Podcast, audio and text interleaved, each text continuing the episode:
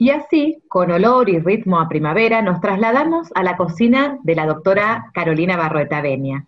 En esta primavera, en este mes de la primavera, nos va a hablar de una planta muy especial. Y para ello también tenemos una invitada muy especial. Buenas tardes, Carolina, ¿cómo estás? Buenas tardes, chicos, ¿cómo les va? ¿Cómo andás, Caro? Muy bien. Bien, acá esperándote como todos los jueves. Vamos a retomar entonces nuestro, nuestro recorrido por las plantas comestibles que estamos este, haciendo este mes, el mes de la primavera. Hoy vamos a hablar de, la nalca o pangue, una planta nativa de nuestra zona, muy interesante. Y para ello invité a la doctora Ivonne Orellana, que es profesora e investigadora de la Facultad de Ciencias Naturales de la UNPAD y que es alguien que sabe mucho de botánica. Así que, mm, ¿cómo estás, Ivonne? Muchas gracias por participar de nuestro espacio. Hola Carito, ¿cómo están? Buenas tardes a todos.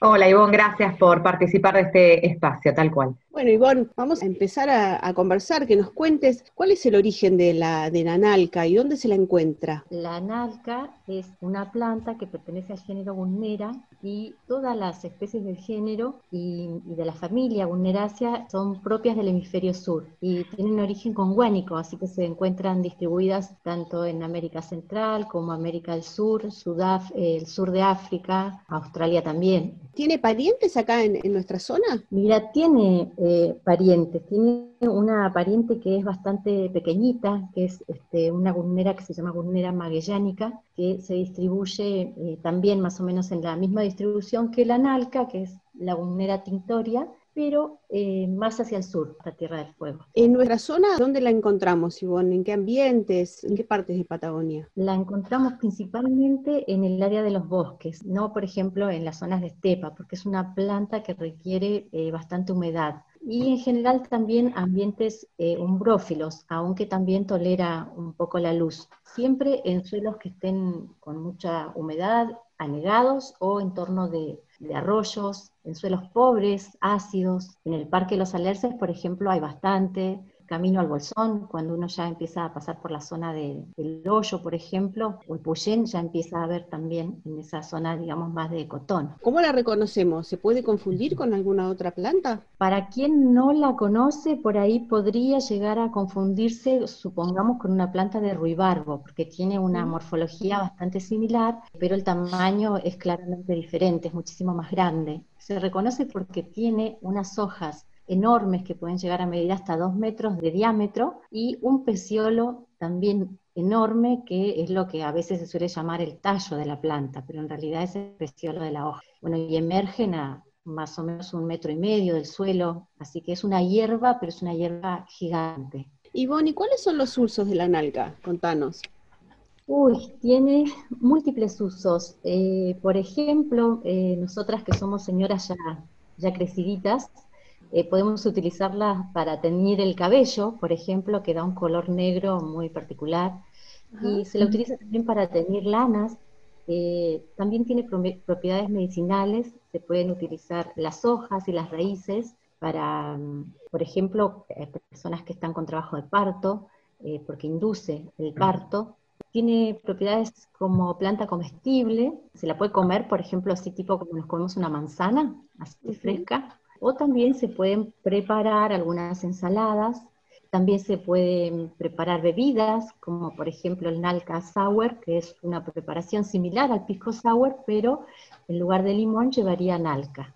Bueno, esos son algunos de los usos. Y bueno, también las hojas se utilizan para cocinar. Por tanto que se hace en tierra, se hace con, utilizando estas hojas, ¿no? Para tapar toda la, comida, porque se entierra eso en un hueco en el suelo y ahí resulta muy, muy útil y es muy utilizada. Y bueno, la tradición del curanto, justamente, que es lo que la audiencia seguramente rememoró al momento de hablar de esta planta, eh, ¿vos tenés idea cuándo se empieza a usar? ¿Qué culturas empiezan a utilizar esta planta?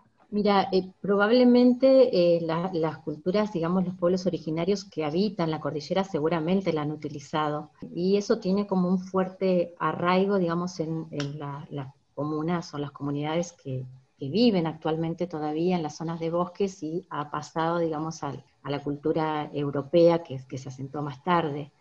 Bueno, Ivonne, ¿y cuánto, eh, cuándo se puede cosechar la nalca y cuánto tiempo vive la planta? Mira, La planta es perenne, eso quiere decir que año tras año, ¿cierto? Va a seguir viviendo por más de dos años hasta una buena cantidad. Eh, pero sí se suelen morir las hojas eh, después de la temporada de, verano, ¿no? Y el mejor momento para cosecharla varía un poquito con la latitud, pero podríamos decir que es desde octubre a noviembre. La receta sería, cuando las hojas están emergiendo, cuando todavía no se han desplegado y están grandes, ¿cierto? Cuando están haciendo la hoja, ese sería el momento de cosechar los, los, peciolos. Bien, ¿qué pasa después? ¿Se pone muy fibroso? Sí, después se pone muy fibrosa y amarga, ya no es agradable, digamos, para, para comerla. Bueno, y para cerrar nuestra columna y siguiendo nuestra tradición de cada programa, te pedimos que compartas con nosotros, Ivonne, alguna receta con esta planta maravillosa. Qué interesante. Bueno, estuve pensando en eso y como pensé, bueno, qué lo que más les podría llegar a gustar y eh, pensé en una ensalada de nalca con queso parmesano. Este mes de octubre, noviembre, se van a un lugar a donde haya nalcas que no sea un parque nacional.